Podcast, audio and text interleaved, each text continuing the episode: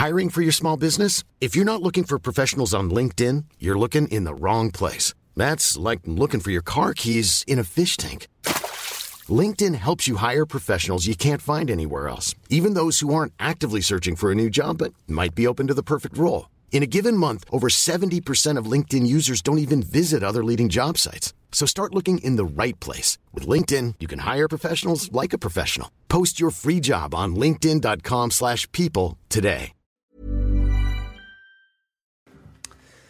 Bonjour à tous et bienvenue à l'heure des pros ce matin. L'antifascisme est le dernier combat de la gauche. Elle a perdu les classes populaires, elle est passée à côté des sujets de sécurité, d'immigration, d'identité.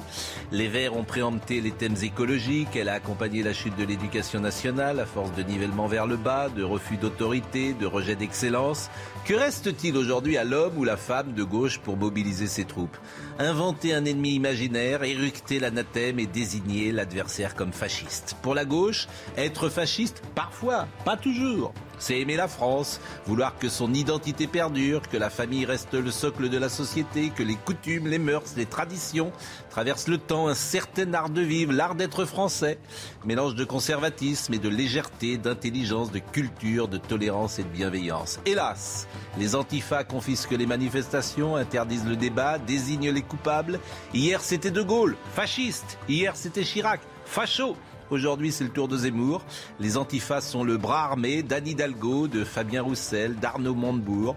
Tous ceux qui préfèrent qualifier un adversaire politique ennemi de la République plutôt que réfléchir aux raisons de son succès.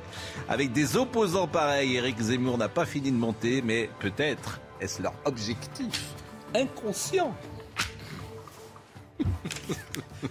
Toujours cette, Ah oui, cette heureusement. nuance, ce sens de la nuance. Vous riez vous-même de, de- de votre euh, Je introduction. suis d'accord. Oui, Je suis d'accord. Il y a une part, j'admets. Il y a une part. oui. Enfin, cela il n'y a dit, pas hein. qu'une part. hein. Mais Décomposé, euh, 20%, hein, le- Moi, je La- signe. hein. Voilà.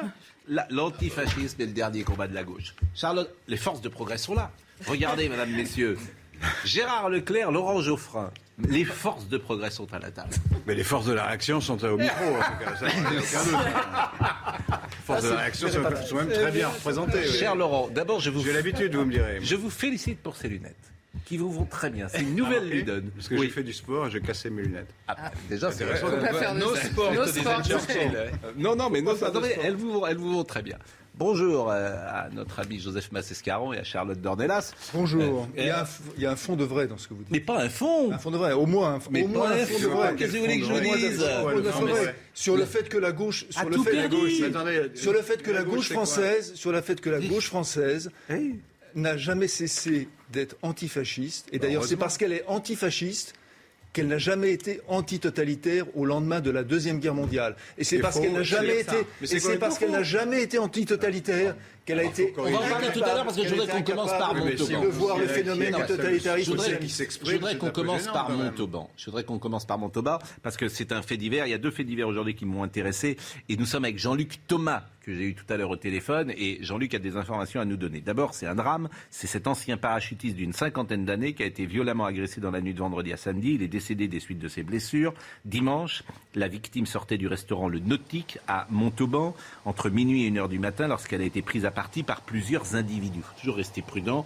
On sait peu de choses et, et, euh, Jean-Luc va nous euh, essayer de nous éclairer. Selon les premiers éléments de l'enquête et pour une raison encore inconnue, la victime a été frappée au visage et sa tête a heurté le trottoir. Laissé pour mort, l'homme a alors été pris en charge par le secours qui l'ont transporté vers Toulouse à l'hôpital Purpan. On va écouter le portier du restaurant, le Nautique, et après nous serons euh, en direct avec Jean-Luc Thomas. Les gens sont partis et peut-être, euh, je sais pas, 30 ou 40 secondes plus tard, ou une minute ou à peine, hein, j'ai euh, la femme qui accompagnait le monsieur qui est revenue à ma porte en, étant en panique. hein. Elle m'a clairement dit on, on a tapé sur mon mari. là. Donc là, de, ce fait, je me suis déplacé de la porte jusqu'à sur le parking euh, où s'est passé l'incident. Et là, en effet, j'ai vu que, le monsieur était dans un état d'inconscience. Donc c'est assez délicat parce que nous, malheureusement, on n'a pas du tout la main sur le parking. C'est un lieu public, il y a zéro caméra, donc on ne sait pas du tout ce qui a pu se passer sur ce parking. quoi. Et le problème qu'il y a, c'est qu'il n'y a pas eu de, de, de rix ou de, de, d'échauffourée à l'intérieur de l'établissement. Donc il n'y a rien qui nous laissait croire que ça aurait pu, euh, qui auraient pu être des clients de chez nous, ou est-ce que ça peut être des gens qui étaient dans la rue, ou est-ce que c'est des gens qui arrivaient pour rentrer euh, dans notre établissement. Donc euh, c'est très compliqué. Ils sont restés à peine 10 minutes hein, dans l'établissement. Ils ont commandé un verre tous les deux. Ils ont pris un verre tous les deux. La dame a bu son verre. Le monsieur n'a même pas bu son verre. Il a posé son verre sur la table. Euh, ils sont partis. On marchait toute l'allée. L'allée doit faire 50 mètres. Et après ils ont été en direction du parking et, l'événement s'est passé sur le parking quoi. Donc ça, ça a été très vite quoi. C'était très très très vite.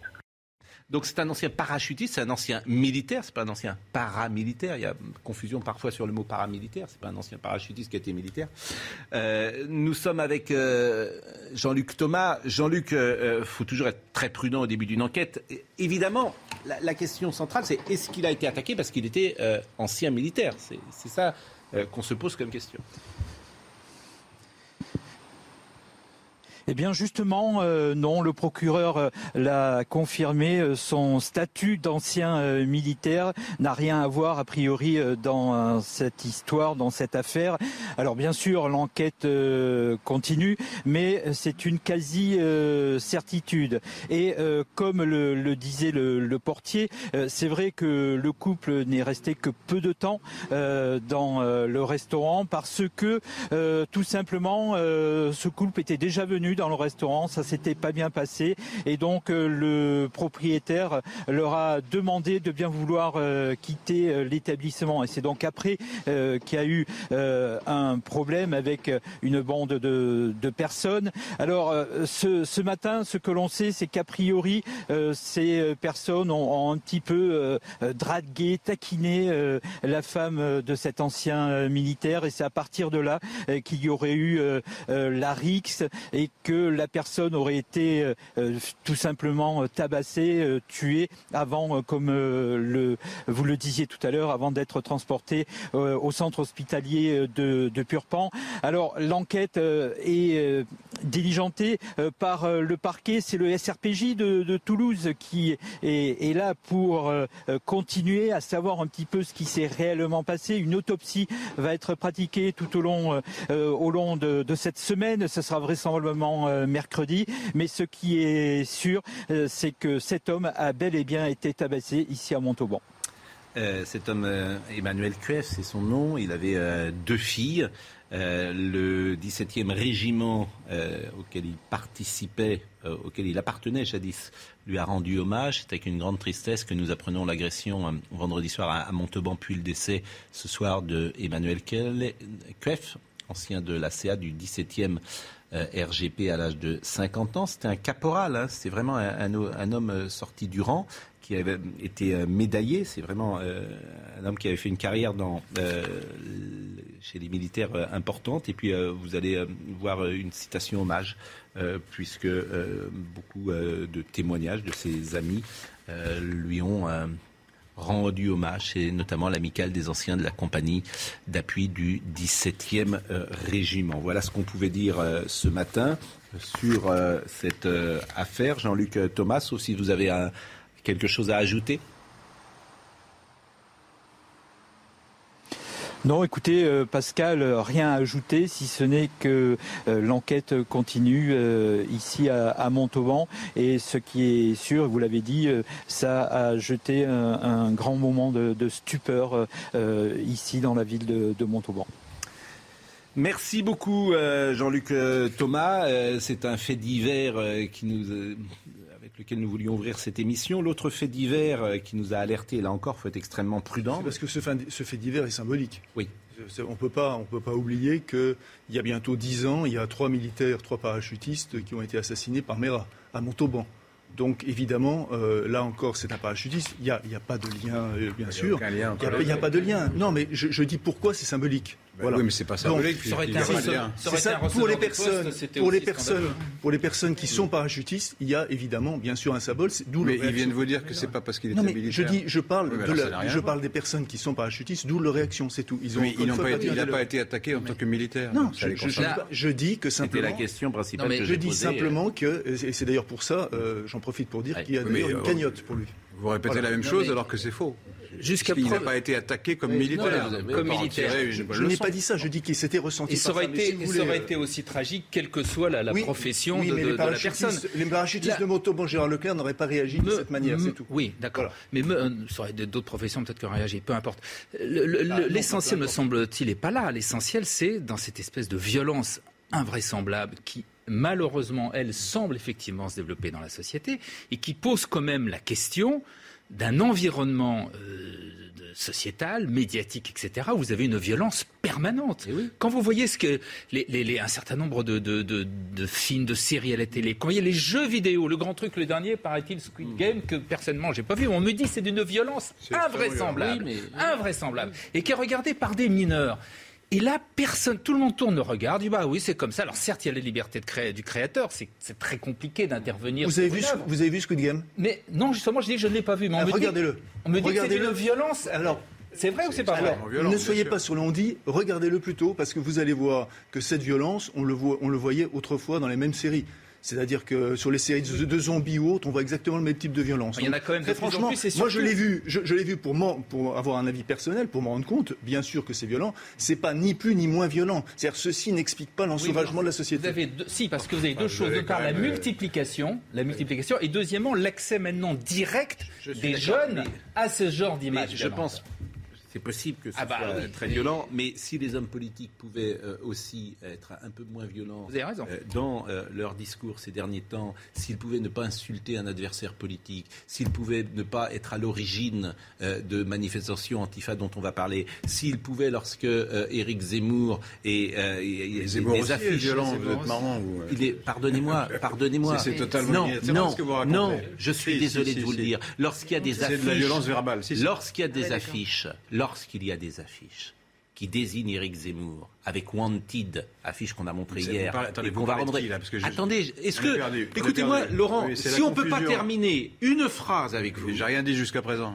ben oui, mais vous coupez en permanence la parole. Quand c'est pas Charlotte, quand c'est moi. On connaît votre façon de parler. Quand on n'est pas d'accord avec vous, vous coupez la parole. c'est juste Terminé, insupportable. je répondrai à ce moment-là. Franchement, c'est juste répondre. insupportable. Bah, Laissez-moi répondre. Bah, vous répondez, évidemment que vous répondrez. Donc je vous répète, Oui. lorsqu'il y a des affiches qui circulent avec Éric Zemmour Wanted et des manifestations antifa qui sont mises en place à Nantes, j'aimerais que tout le monde monte au créneau de la même manière que si c'était un autre homme politique qui était désigné de cette manière-là. Est-ce suffisamment clair? Non, parce que vous avez dit les hommes et les femmes politiques. Vous mettez tous ceux qui critiquent Zemmour dans le même panier. Et là, vous avez tort. On a raison de répondre, même de manière virulente, à Zemmour. Ça ne veut pas dire qu'on appelle à la violence. Euh, vous avez mis dans votre billet d'en- d'en- d'entrée Hidalgo et, et les antifas en disant c'est la gauche. Elle le traite de C'est pas, pas du tout la gauche. vous trouvez que c'est- vous que- faites comme moi là, vous me coupez la parole. Ah, ça c'est vrai. Excusez-moi. Je, je- je remarque. Mais vous- moi, je vous laisse me couper la parole. Parce que je suis très libéral, ce qui n'est pas votre cas. Non, mais Zemmour a lui-même a traité une ministre d'imbécile, etc. Et L'un il comme l'autre de- euh, d'utiliser verbalement, j'entends pas. Enfin, Bon, c'est- c'est- enfin, euh, Pascal Pro ne parlait pas de ça, il parlait des affiches où il y Oui. avait tar- target, c'est-à-dire cible, où la personne était ciblée. Quand on mais c'est cible pas une personne, qui les fait- quand on cible, fait- non, qui- non, mais Bon, n'essayez pas qui, encore alors une fois, comme d'habitude, de prendre la tangente, Laurent Geoffrin, ce qui est votre spécialité, quand on traite un vrai sujet. Le vrai sujet traité par Pascal Pro, c'est celui de la target, voilà, et de dire qu'aucun homme politique, aucun homme politique n'a dénoncé cette affiche. Voilà. C'est tout. Et c'est Alors que si inacceptable. c'était Daniel Obono inacceptable ou Jean-Luc Mélenchon, je- ça serait peut-être la une de Libération. Et on, et on traiterait, euh, mais bien Non, sûr. vous ne pouvez pas amalgamer les critiques à Zemmour et le, le Le, le, comportement le- des le antifas fameux qui sont Papacito qui est proche euh, maintenant de Zemmour, me dit-on, qui avait fait un truc, une effigie. de- Sérieusement, Papacito proche de Zemmour. Mais vous êtes sérieux, Ah, Gérard Leclerc. si, oui, oui. Vous Vous êtes non mais franchement, remarqué, il est dans- d'ailleurs vous êtes sérieux quand vous dites Oui, ça non, pour lu. Vous l'avez vous l'avez lu, vous l'avez vu dans un meeting de l'ai- Zemmour Je l'ai pas lu, j'ai lu que dans un. vous l'avez vu Je vais vous dire qui l'a dit hier. C'est un de vos éditorialistes que je ne citerai pas sans doute favori, qui a expliqué dans une émission du service public que euh, Éric Zemmour euh, était euh, l'homme à abattre. Ces mêmes gens qui reçoivent Edoui Plenel sur leur plateau. Mais je ne sais pas de quoi vous parlez. Je Ah, vous sais savez pas de quoi vous parlez, c'est jamais. Non, vous non, non, non, non, non, mais ce que vous venez de dire, je dis que ce que vous venez de dire est faux. Papacito n'est Eh pas ben, si c'est faux, Mais oui, Ben, je- mais, ok. mais- mais- Mais je vous l'ai- l'avez vu dans un meeting Ah, effectivement, j'ai pas. Ben non, voilà, donc vous vérifiez pas, vous dites comme ça. En fait, vous dites n'importe quoi. Non, Permettez-moi de vous le dire comme ça. Mais notons. Ben si, vous dites n'importe quoi. défense de Zemmour est très Mais émouvante, non, mais non, mais j'en ai marre, Vous moi, ne de, pourrez pas de empêcher... ce, de ce ton. Qu'est-ce que, en fait, Hein ce, ce ton est insupportable. Nous, on essaye d'avoir une honnêteté Ah intellectuelle. oui, vous êtes honnête et nous malhonnêtes, c'est ça Mais oui, mais bien sûr, mais bien sûr. Non, Mais en fait, vous euh, Mais moi, je vous assure, je vous assure. Je viens de vous expliquer. Je peux pas vous dire autre chose. ne peut pas parler. Allez-y. Pourquoi Zemmour euh, n'est pas en fait dans l'arc républicain? C'est ça le fond de l'affaire. Bah, je sais que ça vous, ça vous. Il a été au Figaro pendant un- 30 ans, il Oui, est pas dans vous- l'arc on va républicain. recommencer. J'ai même pas Non, fini mais- ma phrase. C'est vrai que laissez terminer Et voilà, ça recommence. Et Edoui Plenel, Est-ce que il je est peux dans l'arc terminer ma phrase républicain, Edoui Si, Plenel il l'est, euh, et pas Zemmour. Pourquoi? Ben Oui, ben oui, mais expli- je vais vous expliquer pourquoi. Si vous me laissez parler deux minutes, une minute même. Un, le, le, le fait de désigner 5 millions de Français comme des ennemis, c'est pas républicain. C'est pas républicain de faire ça. Vous le savez très bien. Et, C'est-à-dire, non, le mais fait de- précisez en fait, qui sont les 5 millions d'ennemis dénoncés par les Eric Zemmour Français musulmans. Non, il parle. Vous Si, alors je termine ma phrase et Mais oui, mais vous dites vous répondrez quoi, juste en fait, après. C'est pas possible. Vous répondrez, bah, je dis ça. J'ai- j'ai pas dit un mot depuis le début, mais là, vous allez trop Premier loin, en fait. argument, il désigne comme des, des gens, des ennemis de la nation. Mais c'est 5 faux, en millions, fait. bah, vous direz après que c'est faux. Laissez-moi terminer. Donc 5 millions de personnes sont désignées comme des ennemis de la nation. C'est écrit dans son livre, vous, euh, vous, vous y reportez, le dernier livre de Zemmour, c'est au début. Et, vous- et je vous ferai la citation quand vous le voulez. Premier point. Deuxième point, il veut s'affranchir d'un certain nombre de conventions internationales et de règles constitutionnelles qui protègent les libertés. Ça n'est pas républicain. Mais Ça n'est pas républicain. La tradition républicaine, c'est de défendre les libertés. Serait-elle celle des étrangers? Et donc, euh, à, à partir de là, il veut modifier le régime français pour le, pour le rendre plus autoritaire. Voilà mon. mon- alors maintenant, démontrez-moi que c'est faux. oui, ah bah je vous là, apporterai les Ça citations. va être très facile en fait. hein. Bah, je- Mais J'aurais pas vu parce va fait, difficile parce que parler parce c'est que marqué noir sur blanc dans son livre. autres- on reproche aux autres ce qu'ils n'ont pas dit ou n'ont pas fait. Donc c'est des Je vous apporterai le livre. Je vous ai déjà apporté le livre. Vous voulez pas voir les choses. Vous, vous, vous, vous écartez ce qui vous gêne. Évidemment, c'est plus facile vous d'argumenter. expliquez que quelqu'un qui a été journaliste pendant 30 ans au Figaro et en dehors de l'arc républicain, vous avez fait rire tout le monde.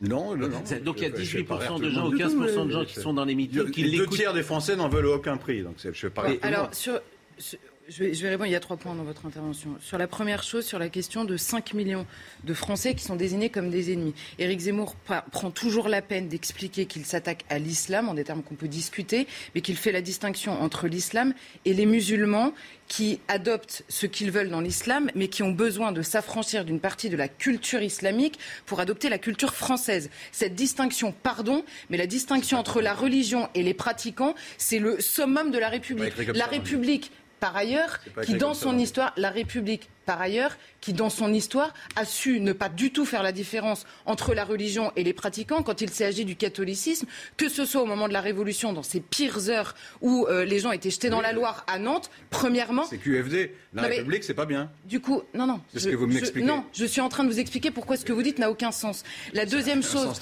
en 1905, c'est bien la République qui fait la séparation de loi de l'Église et de l'État avec des dizaines de milliers de religieux catholiques exilés, français, hein, exilés à l'étranger. Donc c'est de la pure tradition républicaine en l'occurrence. C'est exactement Dieu ce merci. que je voulais dire. C'est Dieu- exactement ce que je voulais montrer. Vous avez un discours anti-républicain.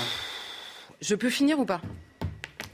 Je, vous explique ce qu'a su faire la République dans son histoire. Maintenant, Dieu merci, la République s'est affranchie de ces errances-là sur, sur le terrain de la religion. Elle a digéré, et nous avons digéré tous ensemble, une pratique un peu plus docile de la laïcité aujourd'hui, qui nous permet précisément de faire la distinction entre la critique d'une religion et l'insulte ce que vous amalgamez évidemment, l'insulte aux pratiquants d'une religion, ce qui en l'occurrence n'est pas le cas. Deuxième chose, vous pourrez répondre tout ce que vous voudrez après. Deuxième chose, la question des conventions internationales. La question de remettre en cause certaines conventions aujourd'hui et certaines évolutions des conventions, certaines évolutions des conventions sur l'état de droit. Alors expliquez-moi que De Gaulle, à l'époque, n'était pas républicain. Expliquez-moi que la France, il y a 20 ans, quand les conventions étaient différentes, n'était pas une république. Expliquez-moi ça, bon courage. Alors, deux. Troisième chose, troisième chose, et ensuite vous répondrez sur points, sur la question. Bah oui, bah c'est les vôtres en fait. Donc euh, Oui, sur la question oui, des libertés, vous m'expliquez qu'il ne veut pas Éric Zemmour en l'occurrence, il ne veut pas, par le biais de ces conventions qu'il veut retoquer pour certaines d'entre elles ou pour certaines parties d'entre elles, considérer que toutes les libertés se valent, seraient-elles pour des étrangers? Alors là, je vous explique une chose, c'est que la distinction entre un national et un étranger, notamment sur la question des libertés à l'intérieur du pays, c'est 100% républicain en fait, puisque précisément dans toute la tradition de la République depuis le début, un étranger pouvait vivre en France à partir du moment où il s'assimilait. Vous avez renoncé à ça, mais ce n'est pas la tradition républicaine qui a renoncé en fait.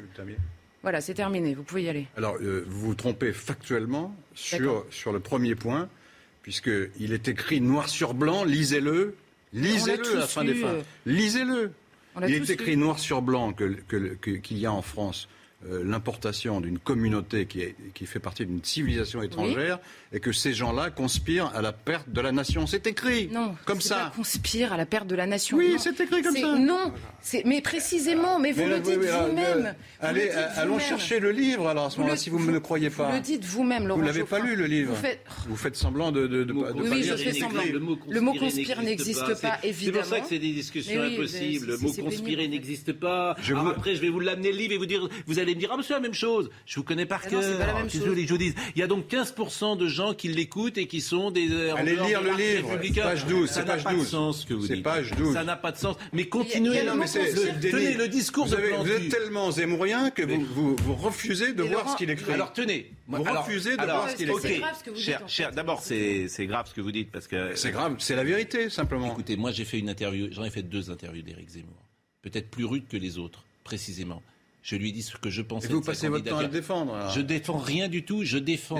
J'ai une forme d'honnêteté intellectuelle quand je vois la manière dont les gens sont, sont parfois attaqués avec le deux poids deux mesures. Je vais vous montrer le dessin de Plantu. Plantu, c'est pas euh, quelqu'un que vous placez à l'extrême droite. Pas, bon, regardez Plantu, le dessin qu'il a fait hier. mais oui, mais c'est très intéressant. C'est très intéressant. Voilà, je ne me déplace jamais sans mes attachés de presse. Ça, c'est un dessin qu'il a fait hier. Il ne fait plus pour le monde. Merci les petits amis, à Zemmour. Et en fait, il caricature dans ce dessin les antifas qui étaient à Nantes et qui sont les attachés de presse, dit-il, d'Éric Zemmour. Bon, je ne sais pas s'il a raison ou pas. Mais bien sûr qu'il a raison. Mais je termine. Je termine.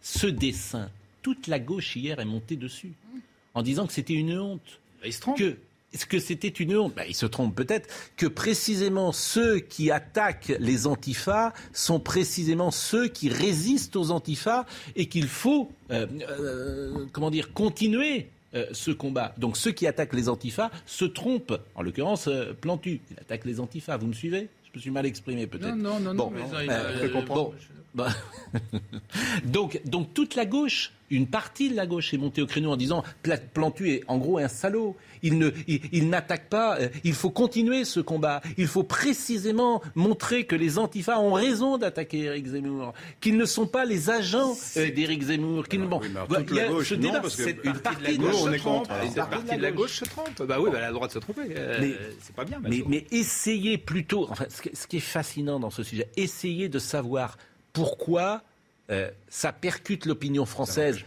Mais la seule chose, votre réponse, la seule chose, c'est c'est un fasciste. Et il est pas dit que c'était un fasciste Il est en dehors de l'arc républicain. Oui. Bah, c'est quoi Ça ne veut pas dire qu'on est fasciste. Mais c'est quoi Il est quoi alors? Bah, il, est, je crois. Ah oui, vous savez pas, comme toujours. il est libéral, il est, pour les, il est comme. Bah, si t'es en dehors de l'arc républicain, t'es quoi Il est comme pas forcément fasciste. Les monarchistes sont en dehors de l'arc alors, alors, il est quoi Alors il est quoi Il est un régime plus autoritaire. Voilà. Plus autoritaire que la République. Il sur quel point en fait? Sur les points que je viens d'indiquer. Je vous ai répondu, vous remarquez. Vous permettez Oui, mais j'ai contre-répondu, mais vous refusez de voir les textes. Juste une seconde. Juste une seconde. Juste une seconde. Après, on va marquer la pause. Lorsque Boilem Sansal, euh, au micro de, de, de Trapna, explique Ouvrez les guillemets. Donc, citation, et vous pouvez vous reporter à cette interview faite par Trapna. L'islam est tout à fait incompatible avec la démocratie. Il faudrait une révolution pour que les musulmans séparent la religion de la politique. Il n'est pas possible de vivre sous deux lois en même temps. Pour eux, c'est toujours l'islam qui l'emportera. Question. Est-ce que M. Bolem Samsal, est-ce qu'il est en dehors de l'arc républicain? Est-ce qu'il est illibéral comme Orban Ou est-ce qu'il est monarchiste? Ah, C'est un ensemble, c'est pas, pas une phrase. Euh, ce que je dis sur Zemmour. Oui, mais là, est-ce que vous trouvez républicain de dire Est-ce que vous trouvez Non, mais attendez, vous ne, répondez pas, vous ne répondez pas. Où est-ce que vous citez Bolem Samsal Où est-ce que vous le situez mais Avec je ne sais pas, je ne le connais pas bien, j'en sais rien. ah d'accord. Il est, oui, il n'aime pas l'islam. C'est dommage. Il a raison. Marquer une pause. C'est un peu tendu, mais bon. C'est fort. Mais non, parce que vous êtes de mauvaise foi, c'est pour ça. Ah non, moi je peux me tromper, mais je suis rare. Vous lisez pas les textes. Et vous trouvez républicain de dire Dreyfus, finalement, on n'est pas sûr. Vous trouvez ça républicain, vous? Il dit pas Dreyfus, finalement, c'est pas tout à fait sûr pas, c'est pas le problème, c'est que c'est toujours pareil. Eh, c'est pas ce qu'il a, dit. Il a pas dit. Il a dit que c'était. Il mais non, c'est pas. on ne saura jamais. On saura jamais. Non, mais ça, ça, ça c'est une controverse historique. On peut lui répondre sans problème. Je veux dire, je vois pas le rapport avec la République. Lâchez la République de secondes. Je vous, je vous rappelle. vous, il y a des vérités officielles. Moi, je pas rentrer dans. Dreyfusard était plus républicain que les anti-Dreyfusard. Mais voilà, mais voilà, vous êtes tout le temps en train de biaiser en fait. C'est ça votre problème. Vous êtes tout le temps en train de biaiser. Vous accumulez des choses en même temps et vous dites à la fin, eh ben voilà, je vous l'avais bien dit. Mais ça n'a rien à voir. C'est une controverse qui vont tous dans le même sens. Mais ça n'a rien à voir avec le fait de, de, de mais ça n'a rien à voir avec le, la question du régime politique dans lequel on est, enfin. Si, les anti-Dreyfusards étaient, étaient, plutôt hostiles à la République. Jaurès a mis du temps à être Dreyfusard. Hein. Jaurès a mis beaucoup de temps à être Dreyfusard. Et voilà. voilà. Et je pense pas qu'il je pense la pause, il, était républicain. Et Jaurès était républicain. Maintenant, on sait tout. La Jaurès était républicain. Maintenant, on sait tout. Et Zemmour continue à dire on n'est pas tout à fait sûr. Donc, c'est Dreyfus, ça se discute. Faites un débat avec lui et prouvez-lui qu'il a tort, en fait. On attend que ça, nous. Bah, ah bon, Est-ce que vous n'êtes pas convaincu que Dreyfus Vous pensez que Dreyfus c'est douteux Oh là là. Vraiment, on est comment ça Franchement, vous, vous fatiguez. Faites un débat avec lui pour lui répondre. Je vous dis que c'est une controverse historique. Alors maintenant, vous prenez votre courage à deux mains. Vous allez sur un plateau, vous lui répondez au lieu de, de dire il n'est pas républicain. Et vous me demandez des éléments qui prouvent qu'il n'est pas républicain. La pause. La pause, la pause. On revient tout de suite. C'est terrible, hein, parce qu'on n'arrive pas en fait à, à, avoir un dialogue serein. Lisez la phrase. Ah, lisons la phrase. Bon, lisons la Lisez toute la phrase. Lisons toute la phrase. Alors, c'est quelle phrase? C'est une phrase de quoi? De la page 12 de M. Zemmour. donc, que Laurent Geoffrin nous a présenté comme une conspiration, je cite, des musulmans. Lisons la page 12. Lisons et on prend les. Aujourd'hui, je suis lecteur. Voilà. Euh, de l'autre côté, la civilisation islamique a pris pied sur le sol européen avec des diasporas de plus en plus fournies qui imposent leurs mœurs, leurs lois, leur imaginaire, leur patronyme dans une logique colonisatrice. Non, non mais c'est pas fini. Ah, mais là, là, vous êtes. C'est deux mouvements historiques, c'est-à-dire le mouvement euh, individuel et le mouvement donc islamique. Ces deux mouvements historiques incarnent deux visions du monde aux antipodes l'émancipation de toutes les règles pour les uns, la soumission à un dieu vengeur pour les autres. On, rappelle qu'il y a deux ennemis hein, quand même qui renvoient. oui, les autres, c'est la gauche individualiste. Non, je ne pense pas que la gauche soit individualiste, mais c'est pas grave. Un jour prochain, ils s'entrechoqueront violemment et on peut supposer que le règne de la soumission écrasera brutalement celui de la libération. en attendant, ils sont alliés contre le même ennemi, de point. Le peuple français s'émeurt son histoire, son État, ses ça veut dire quoi sa civilisation. Ça veut contre le peuple français. C'est ce qu'a dit, mais c'est ce qu'a dit le ministre de l'Intérieur. Il l'a dit, il C'est ce qu'a dit le ministre de l'Intérieur, côte à côte, et c'est exactement les mêmes mots. Non, non, non, non. Bah si. Le ministre de l'Intérieur n'a pas dit qu'ils allaient détruire la C'est Gérard Collomb, il a dit ça. Ils n'ont pas dit qu'ils allaient détruire. Est-ce que je peux terminer Oui. Reprenez la phrase, puisque vous voulez pas me croire. Ils, vont, ils veulent détruire la nation française ou pas pas ce qu'on dit. Mais non, mais c'est pas ce qu'on dit, c'est ce que Zemmour écrit, moi, ce que vous dites. Ah bah oui. La civilisation portée par une diaspora de plus en plus non, nombreuse. Non, la nation française, c'est marqué. Oui, la nation française, oui. Ah bah donc voilà, c'est donc la, la, diaspora musulmane veut détruire la nation française. Je trouve que c'est un discours qui n'est pas républicain. La civilisation islamique, hein. Oui, enfin, c'est pareil. Et la diaspora. C'est pas, pas, pareil. On a reçu, si, il y a la diaspora. Non, mais il y a la diaspora. Mais vous, êtes d'une mauvaise foi abyssale. Nous parler de la chrétienté. Au lieu de dire il a dit une connerie, vous dites, vous essayez de le défendre. Ah, mais moi, je cherche à rien de défendre. Si, je veux dire, c'est pas mon propos. Réfléchissez à ce que ça veut dire. Ça veut dire que la diaspora musulmane euh, euh, contribue, euh, va dans le sens de la destruction de la France. c'est ça que ça veut dire. Voilà. Par le biais de la civilisation. Il y a deux choses en bah fait. Oui, non, mais ils sont musulmans. oui, mais moi, je il y a deux choses. Quand Emmanuel Macron, allez-y. Ça veut dire mettre au banc, à l'index, l'ensemble de la diaspora musulmane. C'est ça que c'est. Mais si. Non, mais non, enfin, c'est écrit. Mais alors, non, non, non, Laurent Geoffrin, est-ce que. Bon, ben, alors, ce qui est écrit n'est pas écrit, ça ne veut rien dire. Si, si, si, vous avez raison. Vous avez raison. Il est écrit que la civilisation islamique est une civilisation différente et que si la civilisation française et la civilisation islamique, par le biais d'une diaspora, évidemment, ça tombe pas du ciel, hein, par le biais d'une diaspora s'installe en France, il va falloir choisir entre les deux. voilà c'est ce que, mais c'est ce que c'est pas choisir entre les deux. Il dit qu'il est les il conspire à détruire la nation française. Euh, Donc ça revient à mettre au banc tous ces gens-là. Et le mot conspirer, il y était déjà n'existe pas. Est-ce que n'existait pas Vous nous avez expliqué ça. Est-ce que je peux est-ce que je peux finir Ah non, ah, voilà, c'est ce que je vous avais dit, c'est pareil. Je vous l'ai dit tout à l'heure, vous direz c'est pareil. Le sens, vous trouvez que c'est bien de dire ça Vous trouvez que c'est juste Laurent Geoffrin. C'est juste de dire ça. C'est juste de dire que la diaspora musulmane euh, elle, contribue, je vais contribuer, à détruire la nation française. Alors, je vais vous dire une chose. C'est juste de ça. Ah, euh, vous, pensez ça, vous Non, mais Laurent Geoffrin. vous pensez que, par exemple, euh, votre épicier d'en bas, qui, qui, qui, ouvert tard le soir, il, contribue à détruire la nation française. C'est ça que vous pensez Non, je pense. Vous pensez que les gens qui sont sur les chantiers, que les gens qui sont en bas pour, pour faire l'accueil, ils, contribuent à détruire la nation française C'est ça votre idée Alors, comme vous avez fini. C'est ça la diaspora. C'est mot pour mot. C'est ça la diaspora. Que nos confrères qui sont c'est mot pour mot ce que la diaspora musulmane, c'est ça. Est-ce que, est que je peux répondre en deux points Oui. Bah, J'ai deux exemples à vous donner. Donc la question, c'est, en fait, vous n'êtes pas d'accord avec lui, c'est pas grave. Vous n'êtes pas d'accord avec lui. C'est-à-dire que, en effet, quand Emmanuel Macron fait son discours sur le séparatisme. Dans la deuxième partie, Emmanuel Macron explique, et vous êtes sans doute beaucoup plus d'accord avec lui, désormais, par le biais de la diaspora, il y a la civilisation islamique qui existe sur le sol français et les Français vont devoir s'habituer, vous reprendrez le texte, vont devoir s'habituer à la cohabitation de plusieurs civilisations sur le même sol. On peut prôner avec Emmanuel Macron le multiculturalisme de fait, il y a plusieurs civilisations qui cohabitent, ou refuser parce que la France a une civilisation qui a forgé la France pendant des siècles et donc elle n'est plus la même s'il y en a d'autres qui cohabitent sur le sol. Ça, c'est la première chose. Donc, il y a une distinction de volonté de ce qu'est l'avenir de la France. Je finis, après vous finirez. Deuxième exemple. Non, mais je vous dis que vous n'êtes pas d'accord. Si Éric Zemmour dit s'il y a une autre civilisation sur le sol français, en l'occurrence la civilisation islamique, et on est tous d'accord qu'elle existe par le biais de sa diaspora. moi, je suis pas d'accord avec ça. Bon, alors, et donc, je passe à mon deuxième exemple. Éric Zemmour à Drancy. Vous vous souvenez Attendez, on parle de cette phrase-là. Vous, vous, évidemment, comme elle vous gêne, vous n'en parlez plus. Geoffrin. Mais si, je, continue sur cette phrase précisément. Parce que vous me dites le petit épicier en bas de chez moi. Alors, je ne sais pas où, vous habitez, mais ce n'est pas la question du petit épicier en bas de chez moi. C'est la question. C'est la Non, non, justement. C'est la question. Souvenez-vous, à Drancy. C'est pas la question de l'épicier en bas de chez moi, c'est la question de la, de, du changement culturel, de bain culturel dans certains quartiers où cette diaspora est devenue majoritaire. Souvenez-vous d'Éric Zemmour qui rentre dans une boucherie halal. Il demande, il demande en face de lui. Ça vous a fait rire à l'époque. Je me souviens très bien, vous avez éclaté on pourra regarder la bande il rentre dans la boucherie et il dit est-ce qu'il y a des boucheries qui ne sont pas halal dans le quartier? Le monsieur lui répond il y en avait avant, donc il n'y en a plus. Donc ça a bien changé quelque chose dans le quartier. La deuxième chose, il. Est-ce qu'il peut terminer? oui, La deuxième chose. La deuxième chose, c'est que. Bah oui, parce qu'il faut un peu de temps en fait, pour vous répondre. Et quand Éric Zemmour lui dit est-ce qu'il reste des boucheries Donc il dit il y en avait avant. Et là, euh, Jean-Marc Morandini lui dit Oui, mais attendez, vous me dites qu'il y avait des boucheries françaises avant, mais la vôtre, elle est halal, d'accord, mais elle est française. Il lui répond Non, elle est musulmane. C'est bien que la culture est différente. Mais il a tort, mais il le vit comme je, ça.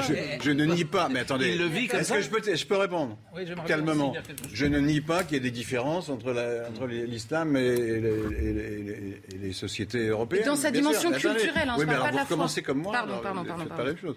Et je ne nie pas ça. C'est pas ce que dit Zemmour. Il dit que ces gens-là, comme ce, monsieur, j'imagine, qui a dit une bêtise, à mon sens, enfin bon, c'est comme ça, euh, euh conspirent, euh, pas conspirent, mais contribuent c'est marqué dans la phrase. Mais oui. Ça, la nation française. à détruire la nation française, mais c'est pas vrai. Mais c'est pas vrai du tout. Bah, à imposer des nouvelles mœurs. Ça consiste à dire, donc ça consiste à, dire ce que je disais au début. Vous avez 5 millions de personnes en France qui, veulent détruire la nation française. Mais, qui veulent pas détruire, qui contribuent par la manière de vivre. Point barre. C'est très simple. Voilà, vous avez mise au banc. Vous avez pour la première fois sur le sol de France aujourd'hui des euh, personnes qui sont en rupture avec nos mœurs, nos coutumes, nos habitudes, notre passé, notre histoire. Qui en ont d'autres. Qui en ont d'autres? Elles sont peut-être euh, ni moins bonnes, ni, euh, mais elles sont différentes. C'est un rapport à la femme qui est C'est un, un rapport à la femme qui est différent. C'est un rapport. Non.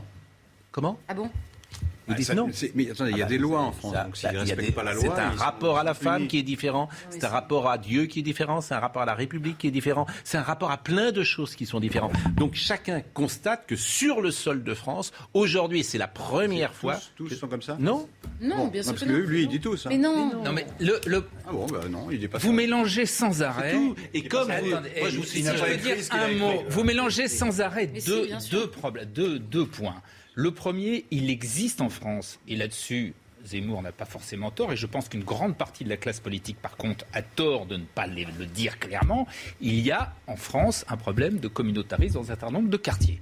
On a laissé se constituer depuis 30 ou 40 ans, pour différentes raisons, des ghettos. Et ça, c'est quelque chose, effectivement, qui pose problème. Je suis d'accord.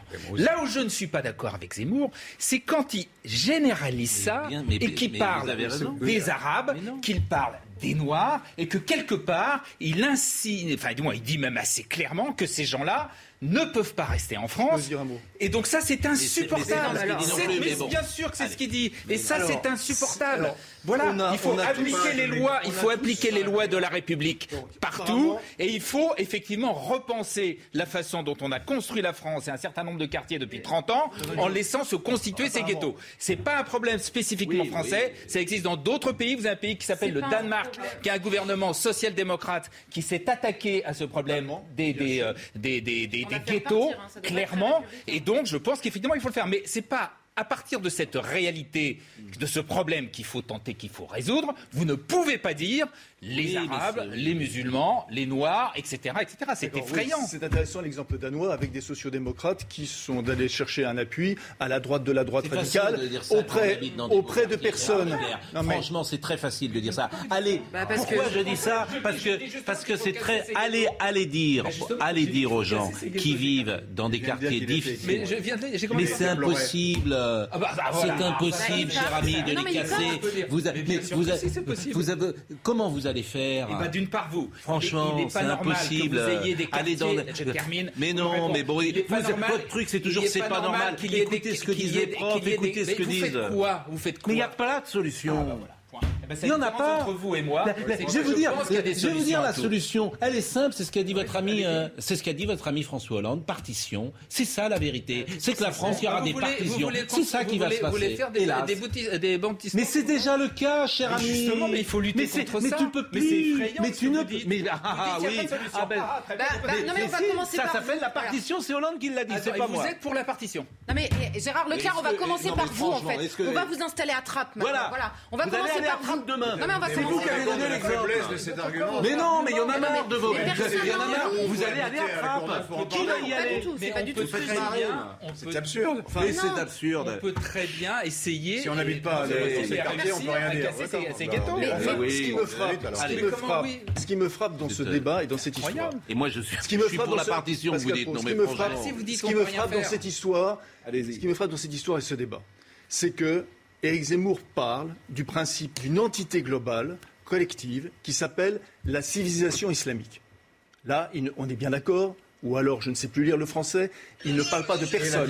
Il ne parle pas de personne. Je n'ai pas terminé. J'ai pas terminé. Je n'ai pas terminé. Euh, hein, je, vous écoute, je vous interromps pas. Alors ayez la politesse d'en faire pareil. Donc simplement, euh, il y a une civilisation islamique, entité collective.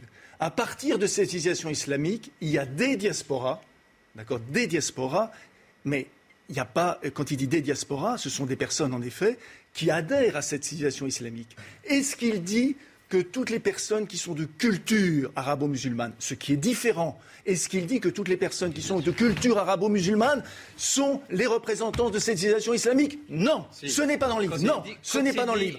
non, ce n'est pas dans le livre. Et je Gérard Leclerc, je n'ai pas terminé. Parce que moi aussi, je peux élever la voix si je veux terminer. Je n'ai pas terminé. vous essayez de rattraper aux ce que vous faites, ce marche que vous faites, c'est malhonnête ce que vous dites. Ce que vous faites, ce que vous faites, c'est que vous assignez à résidence des millions de Français qui sont de culture arabo-musulmane pour leur dire vous êtes les représentants de cette civilisation islamique et lorsqu'on attaque ou on remet en question, comme Boilem Sansal lui-même, à qui vous n'avez pas de leçon à donner par rapport au calvaire qu'il a vécu.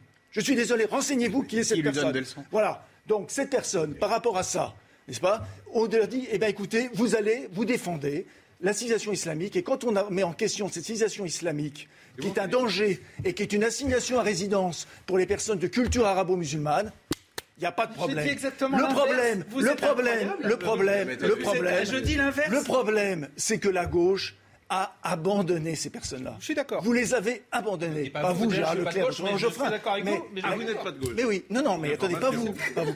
Mais la Alors, gauche, euh, un, mais jour, vous, excusez-moi. un jour, vous m'accusez d'être macroniste, un autre d'être de gauche, un troisième d'être écologiste. Mettez-vous d'accord déjà. Mettez-vous d'accord avec vous-même. La gauche, la gauche, je peux terminer, ridicule. je peux terminer. D'accord avec lui, on est de gauche. Non, mais est-ce que mais je peux terminer Vous avez dit que vous n'êtes pas de gauche, ça m'a fait rire. Mais que je, Est-ce que je peux suis juste. je suis, Bon, voilà. C'est pas grave. euh, C'est- non, c'est pas grave. Et vous avez le droit, c'est pas grave. c'est pas grave. Si on, si on essaie, on ne peut pas essayer de parler sérieusement de cette question. J'essaie de parler sérieusement de cette question. Il y a une différence entre la civilisation euh, islamique, en effet, et la culture arabo-musulmane. Et que ces personnes, pardonnez-moi, ces personnes, aujourd'hui, ils ne sont pas défendus. Ils ne sont pas défendus convenablement. Ils ont été abandonnés. Voilà. Et comme ils ont été abandonnés, qu'est-ce qui se passe, cher Gérard Leclerc Comme ils ont été abandonnés, ils vont vers ceux qui sont près d'eux, d'accord, et qui donnent une forme d'identitarisme islamique, et ils sont évidemment tentés d'y adhérer. C'est ça le J'ai problème. dit tout à l'heure, un, que la gauche a eu tort de ne pas Oui, s'occuper, bon. de ne pas intégrer ces questions. Deux, que l'assignation à résidence, justement, dans ces quartiers était insupportable, qu'il fallait casser ces ghettos. Je le dis. Donc oui, ne dites pas que je dis, que j'ai dit l'inverse. La seule chose, ce que je n'accepte pas, c'est quand on fait une espèce de généralisation, quand on ramène les gens, l'identité des gens à leur religion, en sous-entendant quelque part qu'ils qu'ils sont tous des islamiques. Là, je- des islamistes. Non, Là, mais je dis Cher Leclerc, qu'est-ce qu'on a fait. Cher Leclerc, qu'est-ce qu'on a fait d'autre avec le concept d'islamophobie Qu'est-ce qu'on a fait d'autre si c'est justement est-ce que j'ai si défendu- c'est- non, non, que je non, mais je- c'est la question que je vous pose. Je vous pose une question. je- je- Vous êtes bien, on est bien d'accord tous les deux. On est bien d'accord tous les deux. Hein que c'est une escroquerie C'est intellectuelle. une escroquerie intellectuelle. Voilà. Mais vous savez, Juste- juste, attendez, je passe. Déjà, on a progressé. Simplement, Non, mais juste une phrase. Quand vous dites on veut casser les ghettos, on renvoie pas les gens à l'aspect religieux de leur religion. Ça n'est pas une question de foi qui est évidemment, Dieu merci, une liberté dans ce pays, que ce soit pour les musulmans ou pour les autres. Non mais évidemment, euh, pas ça, pas moi, euh, par pitié quoi. Non, je veux bien avoir beaucoup de défauts, mais alors celui de respecter la foi des gens, là vous ne me prendrez pas sur ce terrain-là. hein. Donc c'est la dimension culturelle de la religion qui existe dans toutes les religions. Et là où vous dites on veut casser les ghettos, pourquoi est-ce qu'on vous demande, on vous, on vous parle du quartier où vous habitez, où je vous dis on va commencer par vous pour euh, casser les ghettos et vous installer à Trappes Pourquoi est-ce que je dis ça? Parce que naturellement, les gens ont envie de vivre dans un bain culturel, c'est-à-dire avec des mœurs, des us et des coutumes qui sont les leurs. Donc naturellement, la partition culturelle se fait. Et on ne peut pas dire, il y a des lois dans ce pays, il faut les respecter, habiter ailleurs, oui. puisque c'est une question de mœurs et non pas de loi. les parle, gens, mais les la gens de ces vont, quartiers eux-mêmes, les gens de ces quartiers eux-mêmes se plaignent de ça. Justement, pourquoi non, Parce que quand vous avez un quartier où vous avez 75% On va essayer. d'étrangers, Oui. où vous avez 50% de chômeurs, où vous avez 45% de gens qui vivent sous le seuil de pauvreté, vous ne pouvez pas, oui, mais c'est pas volontaire, bien évidemment. Gérard Leclerc, il y a culture n'est pas une 50 ans, quand il y avait de des bidonvilles auprès bah des on villes, a- ces problèmes d'identité ne se posaient pas. Pourquoi c'est la première fois que la France est confrontée à ça? Est-ce qu'il y a eu ce problème avec des Italiens qui venaient en France, avec des Oui, Polonais beaucoup qui de problèmes avec des- Est-ce que vous pouvez Mais comprendre que est-ce que je peux terminer Oui. que la religion est ce qu'elle appelle très justement le bain culturel? Quand je vous ai pris mon exemple de ma petite plage du Pouliguen, est-ce que vous pouvez comprendre que quand cet été sur cette plage sur laquelle j'ai grandi, tu vois pour la première fois des femmes qui vont dans l'océan euh, couvertes des pieds jusqu'à la tête est-ce que vous pouvez comprendre que ça choque des gens qui sont sur le sol de France Mais, mais pourquoi vous dites ça? Mais bien évidemment. Bon, et bien ça, Ah, c'est pas bien évidemment. re- eh ben ça, ça s'appelle le Eh bain ben, mais culturel. non, mais ça, le bain oui, culturel. face à ça, Donc un, effectivement, face à tu ça- te dis, ton pays change. Face- mais alors que le il y a pays deux change- solutions. Soit tu dis, faut que je sois tolérant parce que c'est pas grave, Non, et peut-être ça ne l'est pas. pas du tout. Peut-être ça ne Non, l'est non, pas. non, moi, je pense c'est que d'ailleurs ce que moi j'avais euh, cité ma fille à 20 ans, elle me dit, mais pourquoi ça te choque, papa? Qu'est-ce qu'elle peut faire? Elle a Il y a deux visions. Donc, et, et j'étais bien incapable de lui répondre. J'étais ennuyé. D'ailleurs, j'ai dit, t'as raison, peut-être. Alors, je vais vous dire, moi, ce qui m'ennuie. C'est en faux ce qui m'ennuie. C'est pas qu'il y ait dix femmes sur cette plage du Pouliguen qui se baignent comme ça. Ça m'ennuie pas. Ce qui m'ennuie, c'est que si un jour, cette civilisation est majoritaire sur le pays, moi, je ne puisse plus, moi, je ne puisse plus me baigner comme j'ai envie. vous savez, très, vous savez- vous très bien que vous êtes dans le fantasme complet. Rien ne dit qu'elle sera Ah, bah, majoritaire. C'est tout. Rien Parce qu'autrement, au nom de la- au nom de tolérance, rien, mais tout prouve au le nom de contraire. la tolérance, Tout prouve le au contraire. nom, bah, sauf au nom de Et- la tolérance, vous avez et, raison. Et deuxièmement, arrêtez, Donc, d'enjoliver le passé et de nous dire que l'immigration des Italiens, des, Polonais, etc., c'est bien passé. Ce n'est pas vrai. Ce n'est pas vrai. Dans les années 30, le mot ratonnade a été inventé dans les années 30 contre les Italiens. Dans les années 30, vous le savez peut-être pas, mais on a renvoyé chez eux plusieurs centaines de milliers de Polonais. Pourquoi Bon. Parce qu'ils étaient au chômage. Alors qu'ils étaient catholiques, etc. Non, mais c'est intéressant. Donc voilà. Ce que je vous dis. C'est toujours. À mon avis, la bonne tactique dans cette situation-là, c'est d'isoler la, partie euh, la, plus radicale et, au contraire de faire des efforts pour ne pas constamment désigner à la vindicte publique les autres.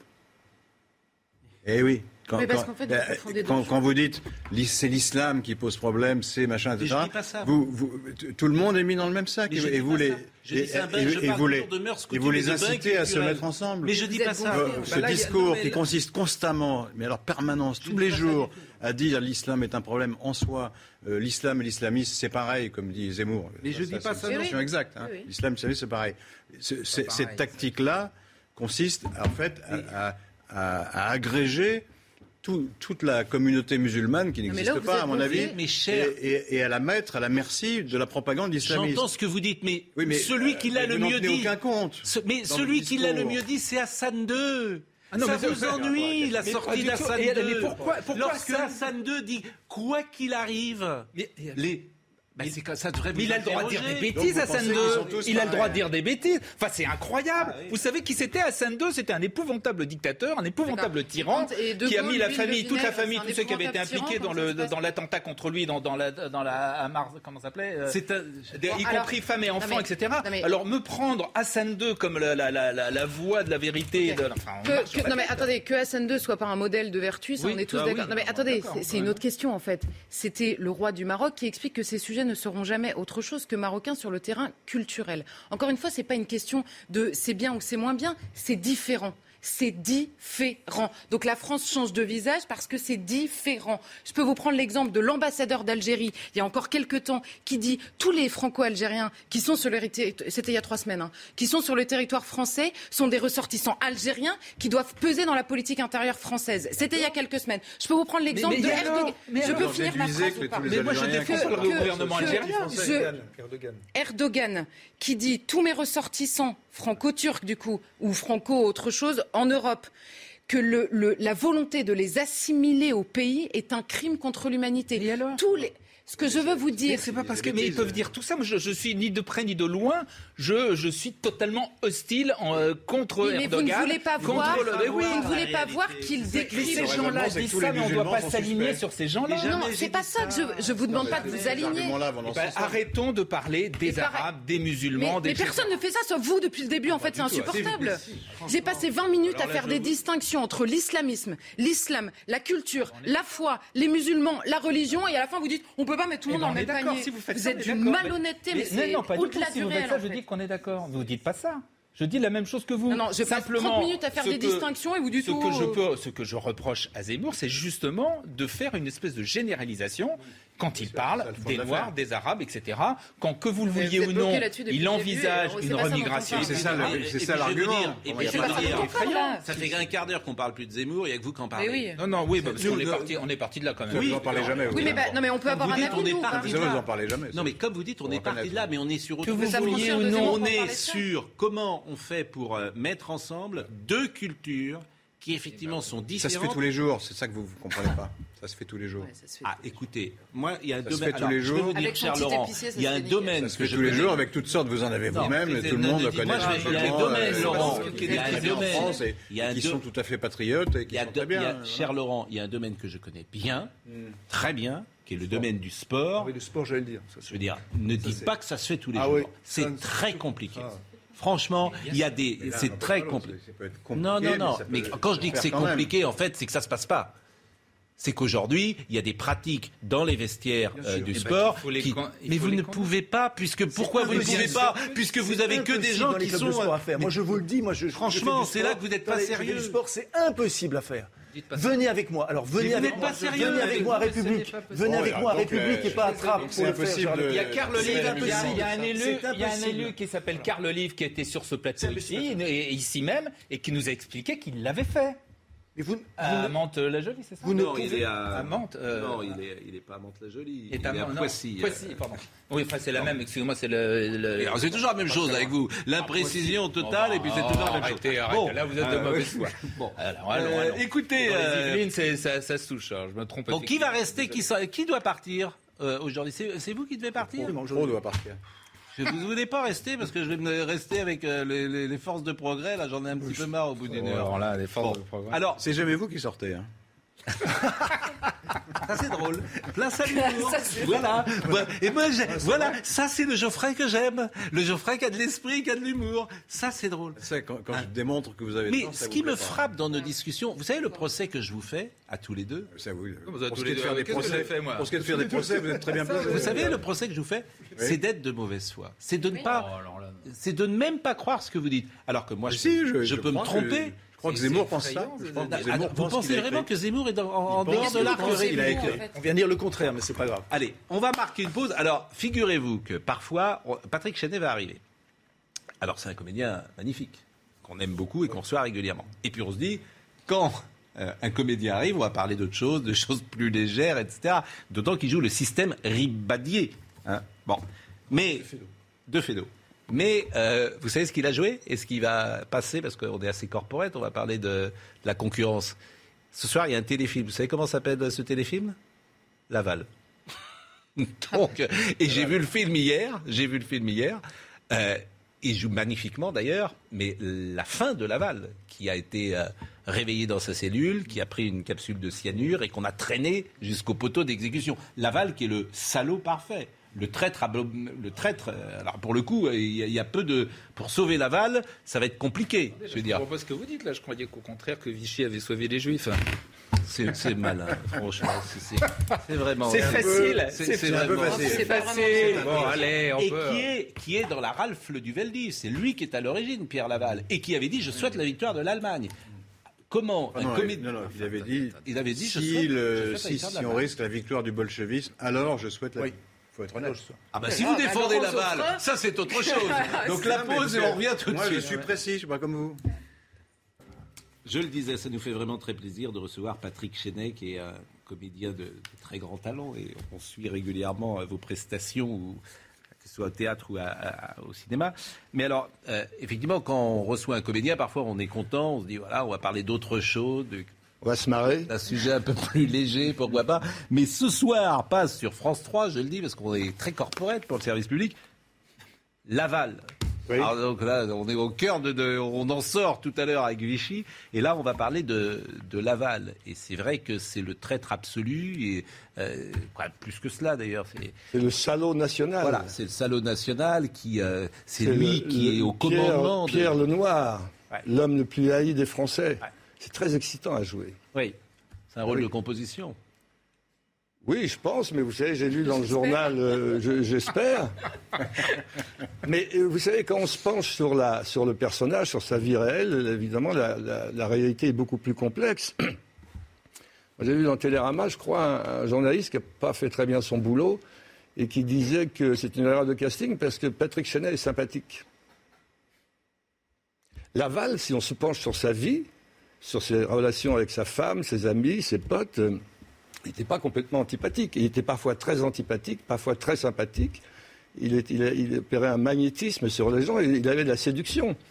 Donc ce n'est pas un monstre de couteau entre les dents, euh, habité par des vilains sentiments tout le temps. Non, pas du tout. C'est un type charmant. Le mot était c'est un peu fort, mais enfin, en tout cas. attention, parce que dans le monde d'aujourd'hui. Oui, oui, oui, non, non, il n'était pas charmant. Non, il n'était pas charmant. non, c'était, il était malin, il était roublard. Il disait lui-même que c'était un manœuvrier de, couloir. Oui. Donc un politicien pur et dur, élevé à la, à la, à la mm. trique de, la politique. Et que quand il parlait des nazis, il disait à qui voulait l'entendre qu'il allait les rouler dans la farine. Oui, ça m'a étonné d'ailleurs cette scène, euh, cette scène, parce que j'imagine que tout ça, il y a une scène où il parle avec des journalistes.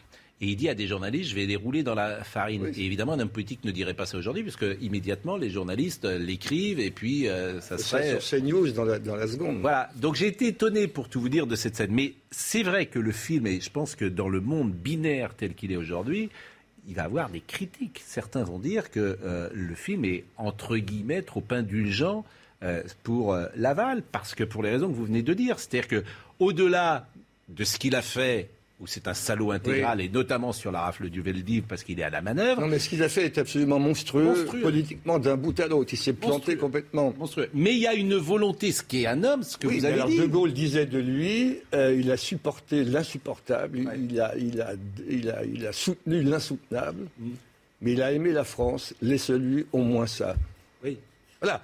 Donc c'est pas une façon de le réhabiliter. On n'est pas tombé dans le piège de la réhabilitation, ce qu'on voulait surtout pas. C'est difficile de réhabiliter. C'est très compliqué. Mais, même... quand on se penche sur la complexité de l'histoire, évidemment que c'est un peu plus compliqué. Je, je, suis tellement content de vous entendre dire ça qu'aujourd'hui, euh, on, on, juge cette période avec des lunettes de 2021. Un moment, un moment, il est dit dans le film aucun magistrat n'a démissionné, sauf un, paraît-il. Tous les magistrats ont prêté serment à Pétain.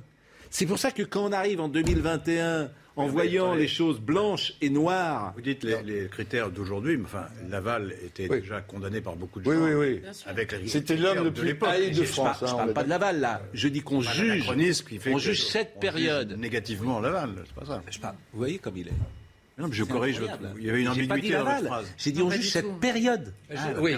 oui, là, ah mais là aussi, je nuance. Non, non, non mais il a raison, parce que je veux dire, Laval en 45, c'était l'homme, c'était. Bien sûr. Et là aussi, c'était le mal le absolu. Le procès juste un. Non, mais c'est Patrick Chenet qui est là. Oui, mais c'est une erreur de sur Vichy. C'est vrai que il faut. Ce qui se passe en 40 beaucoup de gens, beaucoup de Français mm. sincèrement, font sincèrement confiance à Pétain, parce que Pétain, c'est le vainqueur de Verdun, etc. Et donc, on ne peut pas juger 1940 de la même façon que l'on juge 42, 43, 44.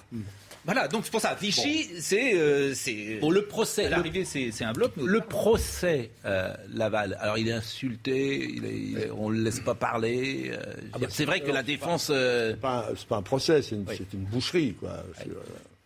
Évidemment, donc, si, vous voulez, c'est toujours le problème des, films, enfin le problème, un des aspects des, films quand je pense sur la vie de quelqu'un, c'est-à-dire qu'on on risque d'avoir un peu d'empathie pour ce Laval, qui est, même les jurys le traitent de salaud, qui va crever, 12 balles dans la peau, etc. Euh, voilà, donc c'est compliqué à, à, équilibrer les deux. Je crois que, franchement, avec les, les gens qui ont fait le film, les scénaristes, les metteurs en scène, n'a surtout pas voulu tomber dans ce piège-là de la réhabilitation, surtout mm. pas. Et ce qu'il a fait, il le dit, il, le défend, il le clame en disant Mais sinon, euh, j'étais l'homme providentiel. Mm. Qui aurait fait le boulot? Personne. Mm. il admirait De Gaulle. Il disait De Gaulle, c'est de la gueule quand même un militaire euh, qui fait ce qu'il fait, mais il va dans le mur. Il n'y arrivera pas. Nous, on va y arriver. C'est une scène dans, la voiture où il lui dit ça. Euh, ça a de la gueule, hein, un général. Mais tout est vrai, euh, si j'ose dire. Dans, par exemple, lorsqu'il est au poteau d'exécution, euh, tiré au cœur, vive la France, tout bah, ça, tout est, vrai. Des phrases historiques, absolument, oui, oui. la fin, et vous verrez, hein, la fin, d'abord, vous êtes... Euh, bah, c'est-à-dire qu'un homme qui va être exécuté, qui essaie de se suicider avant parce qu'il ne veut, pas être fusillé, parce qu'il se, considère qu'il n'est pas un traître, mm. et qu'on fusillait les traîtres, la difficulté, c'était l'empathie qu'on peut avoir pour quelqu'un, une victime, un type qui va, qui vomit avant de, parce qu'il a, il lui fait, il lui faut, alors il prend sa capsule de. Il prend sa capsule de cyanure. lavage d'estomac. Lavage d'estomac, piqûre. Et il le remonte. Il le remonte deux heures après. Donc il titube, il vomit. Et on l'emmène au poteau. Je crois, et on l'emmène au, poteau d'exécution, où il crie Vive la France, etc. Et où il dit euh, Visez au cœur. Euh. Visez au cœur. Euh. et alors la légende. C'est une, grande. L'histoire me rendra raison, je ne sais plus quoi. Enfin bon. D'ailleurs, il n'y a jamais eu de procès en réhabilitation. Hein, non. non, mais. La légende, parce qu'il y a toujours des choses annexes. non mais attendez, là, parce qu'il demande à son avocat, il demande à son avocat. On parle de, de, de, la couleur du film qui, qui se Ce n'était pas un souhait. Non mais on parle, non non, Attendez, il faut pas. Dans le film, il est quand même question de l'arabe du Veldiv, des enfants, du Veldiv, machin, du STO, de la milice. là où il est. Toutes les choses euh, injouables. Ah, ah, absolument insupportables. Et alors, la légende veut qu'à Fresnes, en 1945, qui est à Fresnes Quel est l'enfant qui est à Fresnes et qui va assister à la mort euh, de la Pierre Laval? Vous savez pas qui c'est? C'est Alain Delon. Alain Delon? Alain Delon est à Fresnes, puisqu'il est chez les gardiens euh, il est hébergé chez les, où il vit chez le gardien Fresnes. Il a raconté ça très souvent, Alain Delon, qu'il était ce jour-là euh, dans la prison. Euh, c'est bête, c'est avant, il aurait, pu être dans le film. Oui. on aurait pu lui demander. en tout cas, vous, vous êtes, c'est un peu, un peu bête de dire ça peut-être, mais vous êtes formidable dans le film. Si vous me permettez vraiment. Je vous permets. Non, c'est vrai, vous êtes euh, formidable parce que c'est. On a toujours l'impression que vous jouez pas en fait, c'est ça. Oui, c'est ça le problème. On se dit, mais en fait, il, il travaille pas. On se dit, Chenet, il travaille pas. Il arrive, il met son costume, sa cravate blanche, et puis euh, voilà, il bosse pas. Il bosse pas, il a de la chance. Eh oui, le- comme disait l'autre, le talent fait ce qu'il veut, le génie fait ce qu'il peut. Oui. Non, mais vous bossez ou pas? Ah, si, si, c'est bien cette Ouais, phrase, pas non Non, mais vous bossez pas? Évidemment, je sérieusement? bosse, je suis mais un pourquoi, laborieux, monsieur. Mais pourquoi ça se voit pas? Eh ben, c'est ça, justement, euh, le, le- ça le boulot. C'est ça le boulot, c'est faire en sorte que ça ne se voit pas ou pas du tout. Ouais. Ah non, c'est du travail. De faire l'aval, c'est du boulot. Hein. Ouais. C'était un garçon aussi qui parlait beaucoup, qui faisait des discours euh, à la chambre, tout ça. Donc euh, tout ça, il faut. Il faut... C'est, formidable de faire un homme politique de cette envergure noire, de cette dimension euh, euh, terrible. Le- on est dans les je sais pas, dans, dans les bas-fonds de, de, de- de l'expiation, de, la folie meurtrière, etc. Enfin, il est considéré comme. Mais, mais, mais aussi, c'est un homme d'affaires qui achète des terrains au meilleur prix. Un, ty- un type qui sait y faire, il est malin. Je suis d'accord avec vous, mais c'est pas ma fille, question. Sa femme, il boit des coups avec ses copains. Je suis d'accord, mais c'est pas, pas ma question, c'est comment on bosse. C'est ça qui m'intéresse. Comment on bosse Comment ça bosse un comédien? Alors, comment ça bosse un comédien? Non, en l'occurrence, euh, il faut, on, est influencé par un certain nombre de choses, et puis après, c'est l'instinct. D'abord, il faut travailler sur le texte, très important. Et après, ça se passait à Vichy, on a tourné à Vichy. Donc, euh, le casino, le, théâtre, l'hôtel, les hôtels où ils étaient, euh, ça, crée quelque chose. Quoi, je ne sais pas quel nom donner à ce quelque chose, mais on se sent investi de quelque chose. Après, il faut, faut incarner. Alors, le, boulot d'un- acteur, c'est incarner un personnage, quel qu'il soit. Et après, on se penche sur l'aval. On pas Moi, j'ai joué De Gaulle aussi pour la télé. De Gaulle, on a des images. hein. Donc, euh, c'est une acrobatie entre in- in- incarner un personnage et faire de l'imitation. Donc, il faut euh, faire un, un alliage entre les deux, subtil. Ça, c'est aussi la responsabilité de l'acteur qui le joue. Euh, de Gaulle, de temps en temps, je l'imitais pas trop. Il ne faut pas que ça soit euh, un imitateur qui imite un personnage, c'est- ridicule, c'est grotesque au bout d'un moment, mais quelque chose qui peut rappeler De Gaulle. Là, je me même si les, images de Laval sont plus euh, rares, euh, j'ai essayé de voir à quoi pouvait ressembler quand même un peu Laval. Dans la, moustache, tout ça, dans quelque chose de sombre et en même temps parfois de clair. C'est ce que disent tous les historiens. Il avait un côté très clair, et, parfois très. Il était colérique, il était mégalo, il était mythomane, il était plein de choses. Personnage euh, génial à interpréter. Il avait des zones d'ombre, mais des zones de bienveillance. euh, et puis il était fort sur ses convictions. C'était lui qui avait raison, c'était lui qui allait sauver la France, personne d'autre. L'homme providentiel. Bon, ça c'est quand même à jouer. Donc vous lisez quand beaucoup quand un même terrain de jeu. hein. Vous lisez beaucoup dans ces cas-là? Sur lui? Oui. Ah, Je tournais page un peu, oui. Je, je m'arrête. euh, Avant, il y a de Jean venir, Jardin avant de qui- venir ici, j'ai souligné certains passages pour dire si je n'avais pas dire trop de conneries. En fait, euh, je ne me rappelle plus du tout de ce que j'ai souligné et je dis des conneries. Donc, Non, il y a euh, Jean, alors il y a Jean Jardin, parce que cette période est fascinante. Jean Jardin qui a continué après, qui est donc le père de Pascal Jardin, qui est le grand-père de Alexandre Jardin, et Jean Jardin qui est incroyablement présent. Alors lui, il échappera à tout. Hein. ouais. Il sera jamais condamné à rien, alors que Jean Jardin, il est. Directeur de cabinet, c'est ça de... Oui, Mais Jean Jardin, il est Oui, très oui. présent à Vichy. Oui, oui, oui. bah, C'est ça qui est fascinant dans cette période, et euh, il est passé à travers les mailles du filet. Bon, vous avez eu le Covid. Ah, parlons de choses. euh, Non, mais parce qu'on voulait faire juste un petit point sur le Covid. Mais ce qui m'intéressait, vous avez eu un Covid dur. Oui, enfin, j'ai pas, j'ai pas eu l'oxygène. Hein. Ouais. Non, Mais non. Enfin, dur dans le sens que, oui, on est, on est plus que secoué. On est au-delà du. Oui, non, c'est fatigant. C'est très fatigant. Bon, aujourd'hui, par exemple, est-ce que euh, vous faites partie de ceux qui ont des séquelles ou pas? Non. Enfin, apparemment, je crois pas. Enfin, c'est à vous de me dire. Sans le savoir. Donc, il y a euh, votre énergie. euh, Il n'y a pas de brouillard cérébral, il n'y a pas de. Non, pas, pas plus qu'avant. Pas plus qu'avant, donc euh, tout va bien. Donc je voulais juste qu'on ait un petit échange, parce que ce matin, c'est l'AFP qui a sorti ça hier soir. Euh, 5 millions de morts dans le monde. C'est un bilan qui est sans doute en plus sous-évalué.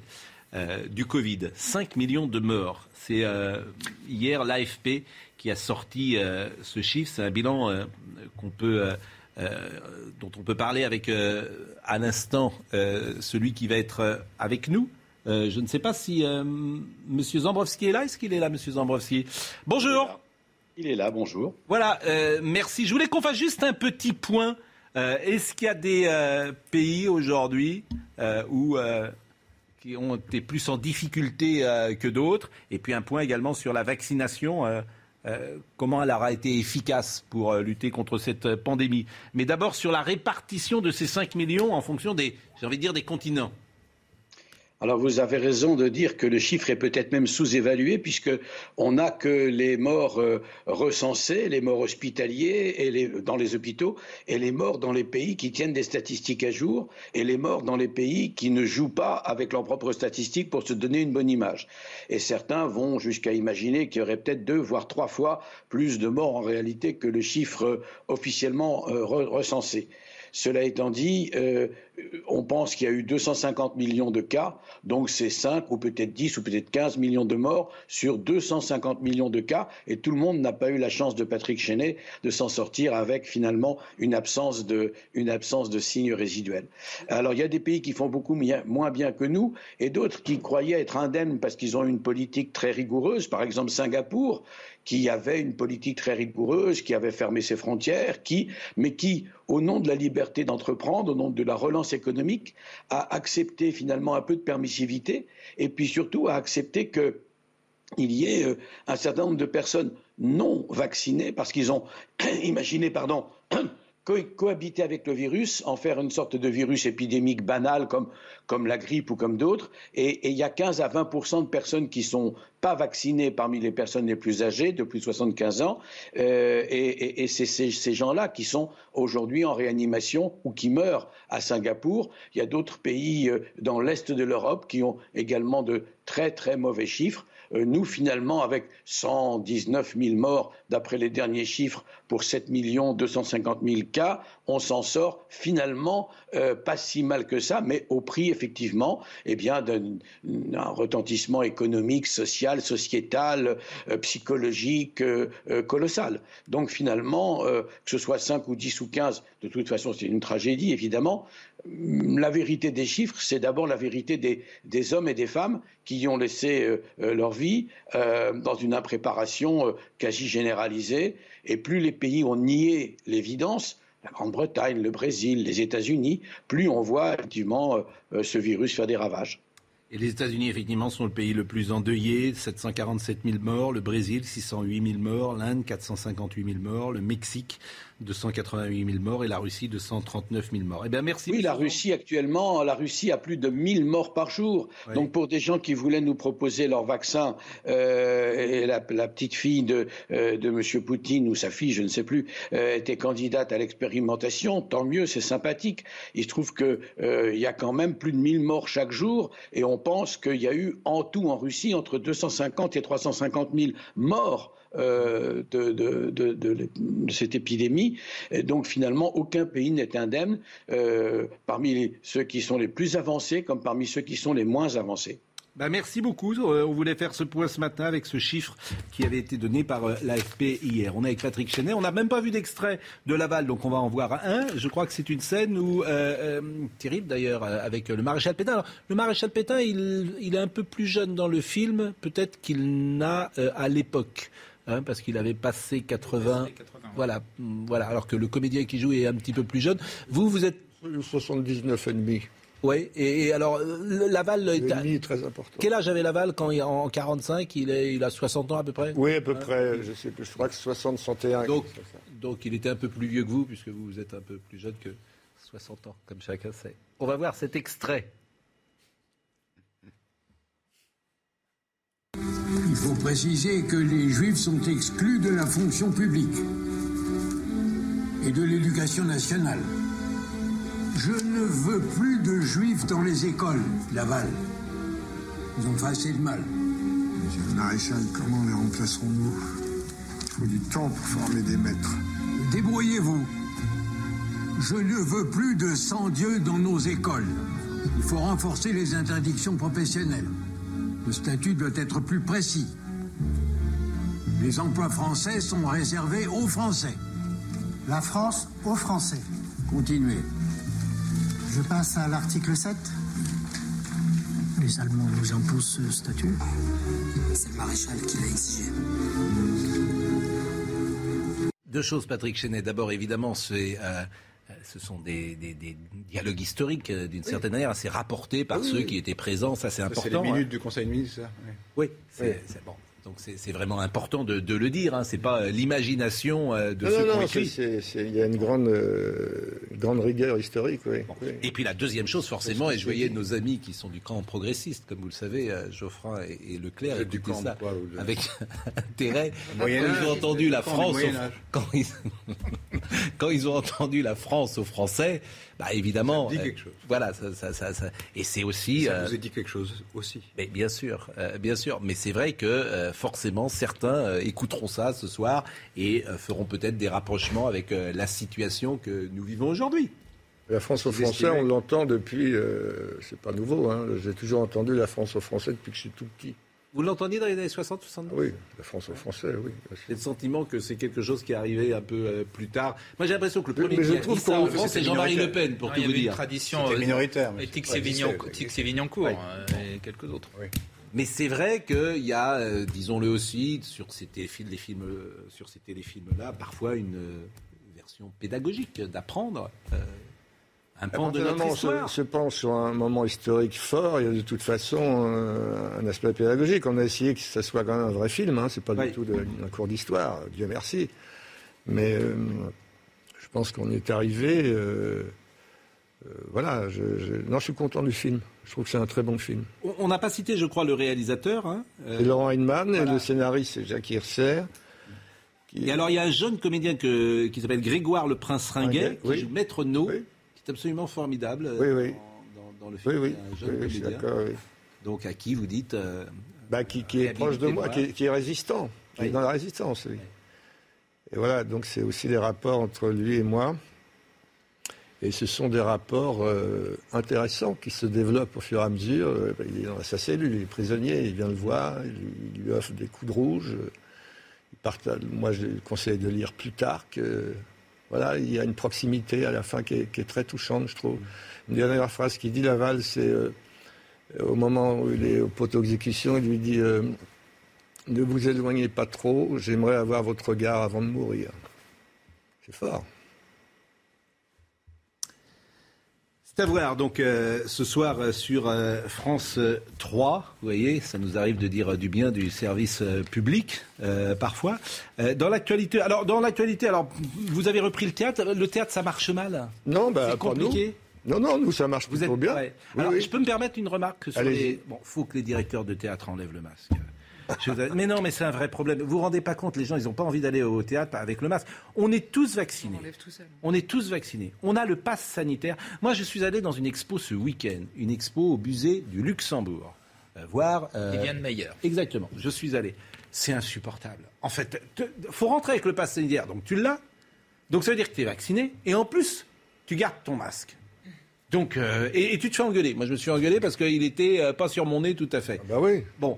Oui, mais je veux dire, si on est, si on est vacciné, qu'on a le pass sanitaire, euh, les directeurs de théâtre, vous n'êtes pas obligés je crois. C'est les directeurs de théâtre à Paris C'est un principe de précaution absolue pour essayer de faire passer le message aux gens. Venez dans les théâtres, vous serez en parfaite sécurité. Mais oui, mais c'est peut-être le contraire. Eh ben, il y a toujours un peu une menace qui plane, donc les gens ont pris de mauvaises habitudes, en plus pendant le confinement avec Netflix et tout ça, donc il faut les faire ressortir. moi, je suis d'accord avec vous, mais je crois que c'est peut-être le contraire. C'est-à-dire que si... moi, j'ai l'impression qu'il y a des gens qui ne vont pas au théâtre précisément parce que tu dois avoir le masque. Et ils y retournent de plus en plus. Nous, on a les salles pleines et tout. Hein, je veux dire, euh, non, non, ça, ça commence à...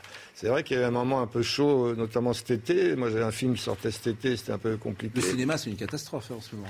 Par exemple, Les Illusions perdues, qui est un bon film, même un très bon film. Ah, il y a plein de bons films qui ne marchent pas aussi. Les Illusions perdues. Xavier Giannoli, euh, c'est un formidable film. Voilà, c'est il y a Gérard Depardieu qui est dedans, qui est formidable. Ils ont fait 220 000 en première semaine. C'est un film qui a peut-être coûté entre 15 et 20 millions d'euros. C'est un film qui, à l'arrivée, va faire 500 000. Non, non, je sais, il y, a, un problème avec l'industrie pour le moment. Il y a les gros blockbusters qui, qui marchent bien. Et la, la plupart des films français. Qu'est-ce qui marche bien? C'est James Bond qui a bien marché À peu près. Il y a Camelot, il y a OC117, il y a, il y a la, boîte noire, il y a Bac Nord, il y a tout ça. Bac Nord, c'est bien. Ah oui. Euh, alors vous jouez le système Ribadier au théâtre de la Michaudière et euh, donc ça, alors ça, ça fait un moment parce que vous l'aviez commencé juste avant. Euh, oui, et là on le reprend avec une nouvelle distribution. Ah bon? Oui. donc effectivement. Isabelle Gélinas et Nicolas Vaud. Nicolas Vaud qui joue Eugène Ribadier et Isabelle Gélinas. Bon, bah, c'est un délire comique, c'est absolument c'est ça aussi que j'aime bien, c'est l'acrobatie entre Laval et ces turluberlus de machin. C'est, on est, oui. c'est, le grand écart, quoi. J'adore. Ça, qui est bien. ça aussi, euh, c'est une machine infernale à faire rire, Fedo. C'est un truc, c'est un, un grand malade du burlesque, quoi. Il, il, portait ça en lui jusqu'au très fond de son ADN. C'est, incroyable. Chaque mot, chaque virgule porte. On, on est ébahi de voir à quel point chaque moment déclenche des rires chez les spectateurs. Ça fait du bien, parce que ça nous fait du bien à nous, quand, hein, ça fait du bien aux gens quand ils rient. C'est un partage, ça c'est bien aussi. C'est pour ça qu'il faut que les gens reviennent dans les salles, ça va leur faire du bien, et ils reviennent de plus en plus. C'est un peu, un peu lent, mais on va... Et quand on parlait tout à l'heure du travail du comédien, euh, c'est souvent une question qui est posée au comédien, euh, est-ce qu'on peut tout jouer? Euh, est-ce qu'on peut passer de Ribadier à, Pierre Laval Ou est-ce qu'il y a des. Euh, Delon fait souvent la différence entre un acteur et un comédien? Bon. Oui, ça, non, c'est pareil. Vous, trouvez que c'est. Oui, je ne sais pas d'où vient cette. C'est deux, ah, mots différents pour la même fonction. Oui, en fait, on a le sentiment peut-être que dans votre métier, il y a deux, il y a deux, euh, il y a deux, comment dire, deux écoles. Il y a le rôle qui vient au comédien euh, ou euh, le comédien qui vampirise complètement le rôle. On a le sentiment que Gabin euh, vampirise le rôle et que tu vois toujours Gabin. Et on a le sentiment parfois qu'avec l'acteur studio, tu as des comédiens que tu ne reconnais même pas d'un rôle à l'autre. oui, mais c'est toujours eux-mêmes. C'est toujours eux. C'est toujours Patrick Chenet, c'est toujours Justin Hoffman, c'est toujours Pascal Pro. Oui, mais cette, comment dire, cette tradition, elle existe quand même. Alors on appuie sur un bouton un peu différent, on se sert d'expériences différentes pour incarner, interpréter quelque chose, une situation différente, une, mais c'est nous. Pas, je ne vais pas faire semblant d'être euh, Lionel Geoffrin ou non, je suis euh, Patrick Chenet. Lionel, qui inter... Lionel Geoffrin. Qu'est-ce que j'ai dit? Vous l'avez appelé Lionel, mais c'est pas, ça lui va bien. alors que, tout le monde l'appelle Lionel Jospin. Ah, c'est Lionel Jospin, oui, pardon. C'est Laurent. ah oui, c'est Laurent. Mais ce, qui est, ce, qui est, ce, qui est, intéressant en vous écoutant, c'est que vous parlez de votre métier toujours avec euh, une gourmandise et avec une fraîcheur, comme si vous n'étiez pas lassé de tous ces rôles. Euh, alors que je, connais parfois des comédiens. Non, mais je connais des comédiens qui en ont ras le bol. Et notamment au cinéma, qui disent c'est plus possible quand on attend. on, ah non. on en a marre. C'est. Pas, non. Donc vous, il Non, moi, j'en ai pas marre, non. J'aime bien attendre. J'aime bien attendre sur un fauteuil euh, qu'on fasse la lumière, qu'on installe le travelling, discuter avec mes partenaires. Euh, oui, vous me dites que quand est-ce que vous travaillez? Ben, Travailler dans ma loge le texte, peut-être le changer, le revoir, euh, et puis me, lâcher au moment où il faut. c'est l'instinct, ça. On se lâche plus ou moins bien, mais on, on y arrive. Non, non, non. De toute façon, on ne peut pas se lasser de ce métier. C'est une aventure différente à chaque fois même l'expérience ne sert pas. On est tout oh. neuf. Un petit peu. Un petit peu. Un petit peu. Un petit peu. Mais on est, on est tout neuf quand même à chaque fois. On a des nouveaux partenaires, une situation, des, des, situations, des personnages différents, metteur en scène un regard. Euh, différent sur, donc on, est envahi par tout ça c'est des expériences euh, formidables à chaque fois des découvertes plus ou moins bonnes parfois des expériences compliquées difficiles mais la, création artistique, entre guillemets, parfois peut être âpre, compliquée, comme la vie. Bon, en tout cas, c'est terminé et c'est un plaisir de vous recevoir à chaque fois et puis d'avoir évoqué euh, Laval aussi. Merci, euh, messieurs, c'était tendu. Hein. Vous nous avez écouté en première mi-temps? Non, je l'ai écouté à la mi-temps. Et c'était tendu. Hein. C'était tendu. Ah bon? Ah bah oui, parce que nous avons beaucoup. Vous vous intéressez à la politique? Bah, Oui, comme tout le monde. Vous votez? Vous allez me demander pour qui, je ne saurais pas. Il est capable, hein. attention. Est-ce qu'il est y a des gens pour qui vous voteriez pas? Je ne saurais pas.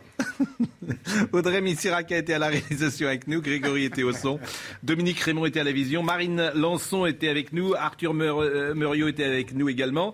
Euh, je salue Gérard Darmon qui a, nous a, écouté, qui nous écoute depuis 9 heures.